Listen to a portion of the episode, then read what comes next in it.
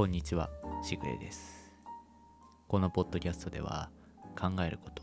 書くこと、読むことなど、生活の小さな雫について感じたこと、気づいたことを、つれづれに一人語りをする番組です。小雨が上がるまでのわずかな時間、寝る前のひととき、仕事の合間のあなたのお耳のお供にしていただければ幸いです。えー今日は、えー日をまたぎまして2月の18日の土曜日です。えー金曜日、えまたちょっと午前様で仕事をしていまして、え本当は明日録音してもいいかなと思っていたんですが、一日こう録音と編集で時間を取られていると少しちょっと損したような気持ちになるので、え頑張って録音しています。ちょっとコンテンツの話が続いて恐縮ではあるんですが、1月の反省を踏まえて、2月は、えーちゃんとですね、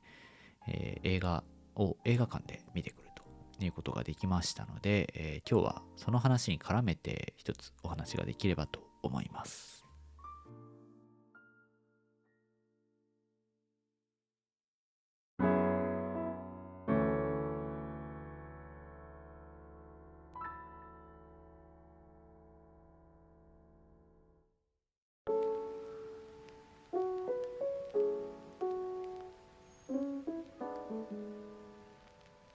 先月の反省を生かしまして、えー今月は早々にですね映画館でちゃんと映画を見ようという、まあ、目標を立てているんですが、え2月は無事それを達成することができましてこの調子でですね、えーまあ、続けていきたいなと思っているんですが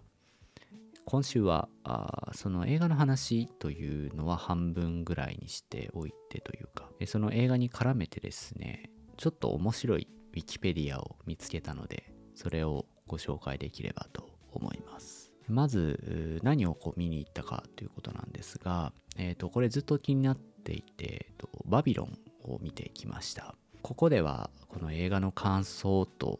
かその筋書きみたいなことは、えー割愛をさせてもらいまして、えー割愛をするんですが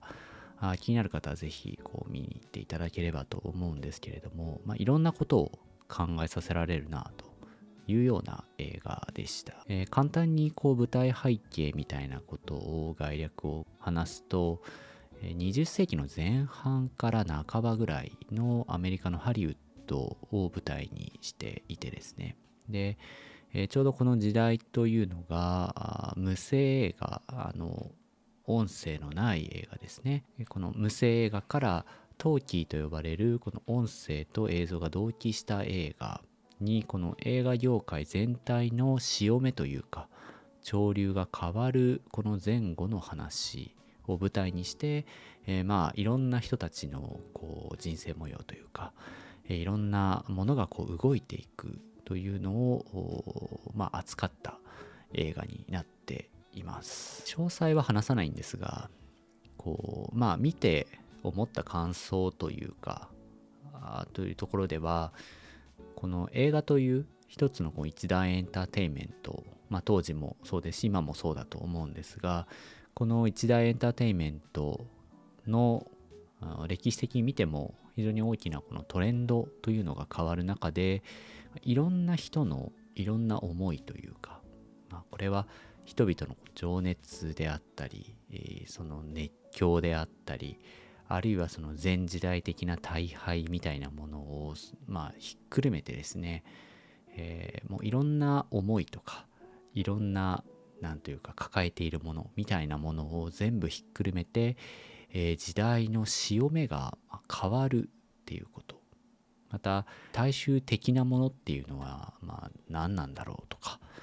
そういう、まあ、いろんなテーマが脇を走るような映画だったかなと思っていていろんな切り口からいろんなことを考えることができるなという映画でした。私もちょっとまだ正直消化不良というところがあって上映時間も3時間近い、まあ、結構な長編映画なので、まあ映画館で見てもまなかなかにこう疲れるんですよね。先週レイトショーで見に行ったんですけどもう夜中も終電で帰ってくるような感じでまあすごくこううんなんというかまあそういういろんなことを考えたりしたいというのはあそういうのをちょっとしてみたいなという人がいればぜひ見ていただければと思います。で私はまあこの映画見るまではそんなにその陶器の映画というかですねその映画のこう変遷みたいなものはまあ全然こう認識がというか全然こう知識がなくてですねまあそれを機にということではないんですがえー、ちょっとこう陶器映画のことについて知りたくて、えー、まあいろんなあ、まあ、調べ方というかあると思うんですけど、まあ、一つの入り口としてウィキペディアとかもよく見に行くんですよね。でそのウィキペディアも今回ちょっと見に行ったらあまあそのものズバリで陶器という項目があってこれがですね、えっ、ー、と思いのほかすごく面白くて。ウィキペディア、まあ、あの皆さんもご存知の通り、えーとまあ、有志というか、まあ、好きな人が編集してお、まあ、全員で作り上げていこうみんなで作り上げていこうというサイトなんですけど、えーまあ、なのでその情報の正確性とかですねそういったものにはまあいろいろ議論がありますし、えー、例えばこう何かこう出店で使うみたいな使い方はできないんですけど、えっ、ー、とそのまあ概略をちょっと知りたいとかですね、まあ、一つの入り口というかあそこからまあ参照とか項目によっては結構こう精度の高い参照とかえー、紐付きのリンクとかっていうのをちゃんと作ってくれていたりするので全てがこう信憑性がないと決めつけてしまうのもまあそれもあまり良くなくてですね。なので、えー、まあ、その辺りはこう何というか見極めていく必要っていうのがあるんですけど、えー、この陶器の項目はですねものすごい分量になっていて私が見たのは日本語版の項目で、え概要欄にもえ貼っておこうかなと思うので、え気になった方は見ていただきたいんですけど、すごいボリュームなんですよね。で基本的にはこの陶器映画、あの映像と音楽が同期する映画というののこの黎明期からま今に至るまでのこの成り立ちとか、まあその技術的な問題とかですね、陶器の登場によってその映画の俳優たちっていうのの扱いがどういうふうに変わっていったとかですね、いろんな角度からこの陶器を切り口にして映画史全体みたいなことの概略みたいなことが書かれていてですねほとんどこの記事すごい長文なんですけど全部読むとですね、えー、まあ、20世紀以降、まあ、前半からこう半ばぐらいにかけての、まあ、20世紀の映画史のその概略をなぞるということがまあできるなというような、まあ、なかなかにいい内容で、単純にですね、こう、読み物としてもとても面白い記事でした。なので、えー、っとですね、これ、まあ、なかなかこう、ちょっと面白さというのが言葉では伝えにくい、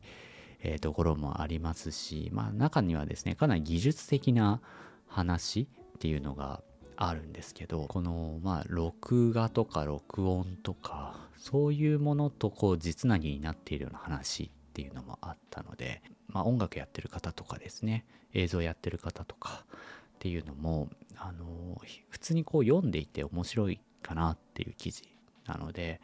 まあ、映画ももちろん面白かったんですけどちなみにこの陶器のウィキペディア映画見てから読むとよりその時代背景みたいなものが理解できたのでと、まあ、もう一回はちょっと長すぎるのであの映画館行ってみるってことはしないとは思いますけどまたですね、ちょっと見れる機会があれば見ようかなというふうに思っています。えー、読み物としてとても面白いので、ぜひご興味のある方いらっしゃれば、トーキーの項目読んでみてください。